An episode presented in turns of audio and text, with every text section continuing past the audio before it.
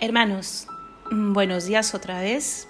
Empezamos esta semana, hoy, día lunes, y con la Biblia en mano vamos a continuar con la lectura del Evangelio de San Marcos. Estamos en el versículo 12, capítulo 1 todavía. A continuación, el Espíritu lo empujó al desierto se quedó en el desierto cuarenta días, siendo tentado por Satanás. Vivía con las fieras y los ángeles lo servían.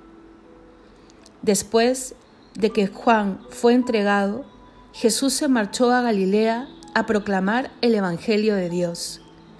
Decía, se ha cumplido el tiempo y está cerca el reino de Dios. Convertíos y creed en el Evangelio. Palabra de Dios, te alabamos Señor.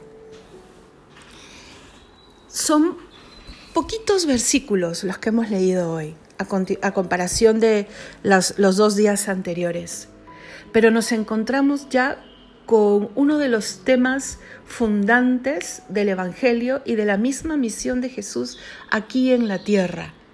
Este predicar la conversión, ¿por qué? Porque está cerca el reino de los cielos, porque está cerca el reino de Dios. Y aquí abrazamos una idea. El Señor ha, ha venido a proclamar el reino de los cielos. Su reino no es de este mundo. A veces ponemos todos los esfuerzos por alcanzar absolutamente el gozo máximo que creemos poder alcanzar en esta tierra y nos sentimos totalmente frustrados si no, no somos absolutamente felices, gozosos, plenos, física, espiritual, emocional, intelectualmente, a cada instante del día. Y eso no es posible aquí y ahora porque estamos limitados en el tiempo, en el espacio, en nuestra tendencia al pecado, e, en un mundo que es que es tan fácil poder reconocer que así como hay cosas muy buenas, convive también el mal. El Señor ha venido a reconciliarnos con nuestra antigua eh, eh, eh, naturaleza antes de caer. El Señor ha venido a abrirnos las puertas del cielo y enseñarnos cuál es el camino para acceder a su reino. Pero no te olvides, su reino no es de este mundo. Eso no significa que nos conformemos con ser eh, eh, infelices y desgraciados en esta vida. No, el Señor ya nos adelanta el cielo. Con el simple hecho de que haya venido y haya caminado por esta vida, ya nosotros podemos vislumbrar esas semillas de cielo. a, través de los sacramentos, el Señor se hace presente físicamente también. Entonces, es un equilibrio, ¿vale? O sea, no es aquí ni ahora, la eternidad está más allá, pero sí es aquí y ahora cuando yo camino hacia esa eternidad. Y para poder yo eh, estar siempre preparado, es importante que haya este tiempo mm, en el año, no corto, porque son 40 días, en donde el cristiano tiene que volver a centrarse, ¿no? o tiene que centrarse mejor, porque es siempre un avanzar, ¿no? No es que te centras 40 días y luego te descentras los otros 300, no, ¿no?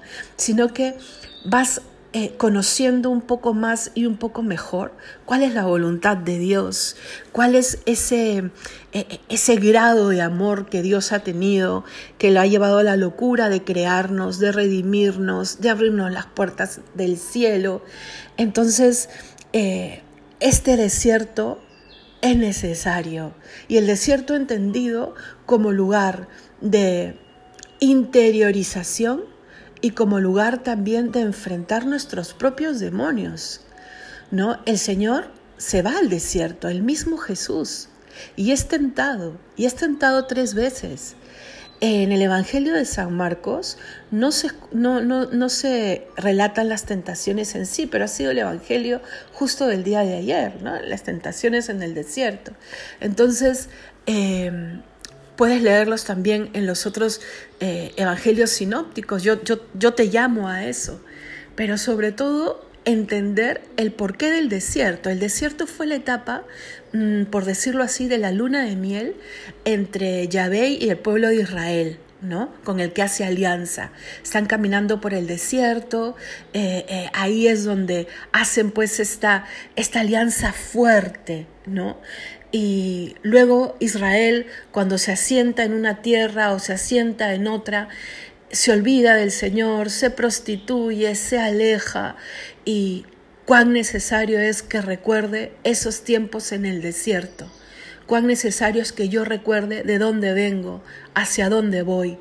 Eso es también una nota característica de este tiempo de cuaresma, que hoy que empezamos una semana nueva, la primera, ¿no? de la cuaresma, pero una semana nueva, un lunes, yo tome este lunes como un pequeño desierto, donde yo focalice, donde yo reorganice, reoriente mis fuerzas.